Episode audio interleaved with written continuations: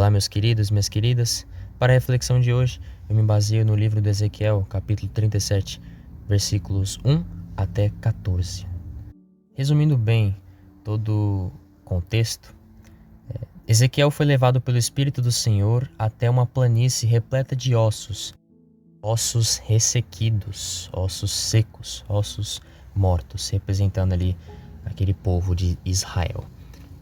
E Deus pergunta: Ezequiel, filho do homem, estes ossos poderão reviver? E Ezequiel responde: Senhor Deus, tu o sabes. E Deus mandou Ezequiel profetizar: Eis que vou infundir espírito em vós, para que vivais. Eu vos darei nervos, farei crescer carne e estenderei a pele por cima. Porei espírito em vós e vivereis, e sabereis que eu sou o Senhor. Assim é no nosso cotidiano, no nosso dia a dia. Quantas pessoas nós vemos que são realmente mortos-vivos? Aquela ficção do zumbi veio à nossa humanidade. Hoje muitas pessoas não têm sentido de vida, realmente não têm vida, pois não encontraram o seu Criador. É de natureza humana, é normal que cada ser humano se encontre com o seu Senhor, com o seu Deus. Esse é o objetivo da vida, encontrar-se. Tantas pessoas que já morreram dizendo: encontrem o sentido da vida, encontrem a paz, encontrem a verdade. E nós, em vida, enquanto temos tempo, devemos lutar para encontrar a paz, a vida, a verdade, o caminho. E Deus deixa bem claro: porei espírito, porei o meu espírito.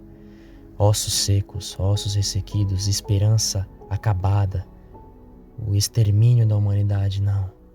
Deus vem com a esperança, com a benevolência, com a sua paz e nos dá o seu espírito para reviver a nossa vida.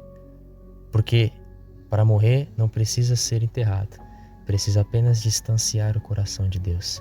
Automaticamente a pessoa se torna um morto-vivo, um zumbi, como eu já disse. Mas Deus traz essas pessoas de volta. Deus quer que essas pessoas retornem ao seu amor, ao seu coração. E por isso ele, através do profeta Ezequiel, diz: Porei espírito em vós para que vivais. Vocês não vão ser mais exterminados, não se sentirão mais acabados, sem esperança. Não, vocês estarão vivos, porque o meu espírito estará em vós e vocês verão que eu sou o Senhor, o Pai, e vocês, meus filhos.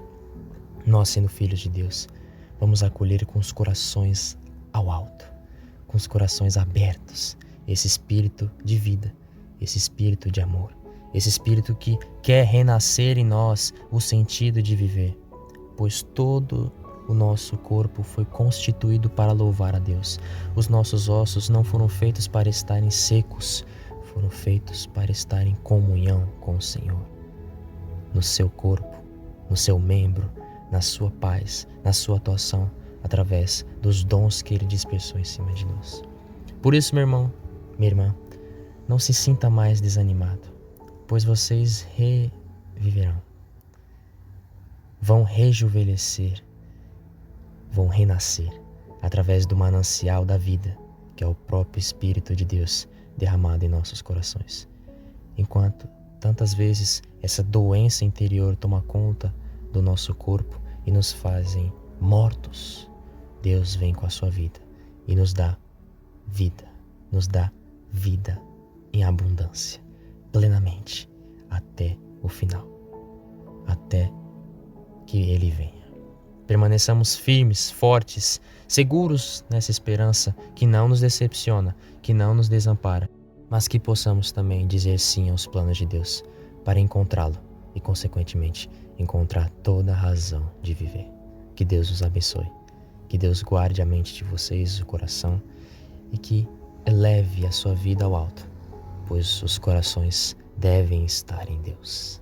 Amém.